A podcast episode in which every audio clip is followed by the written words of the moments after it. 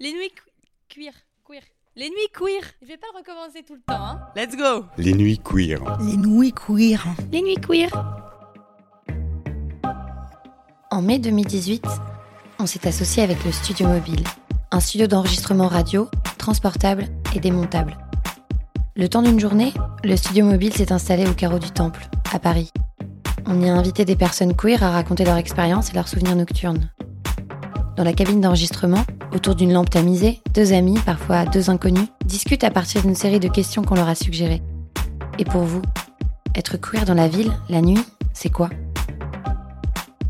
Nos invités parlent de leur première fois dans un lieu LGBT, de ce qui change quand on est fauché, d'amour, de frissons et de sexe festif, de comment s'apprêter pour aller danser, ou au contraire, des manières de résister aux injonctions du milieu, des liens entre lutte politique et pratique nocturne, et aussi du fait d'être queer dans la ville hétéro, ou pourquoi il est si pénible de voir nos identités récupérées par le monde de la fête straight.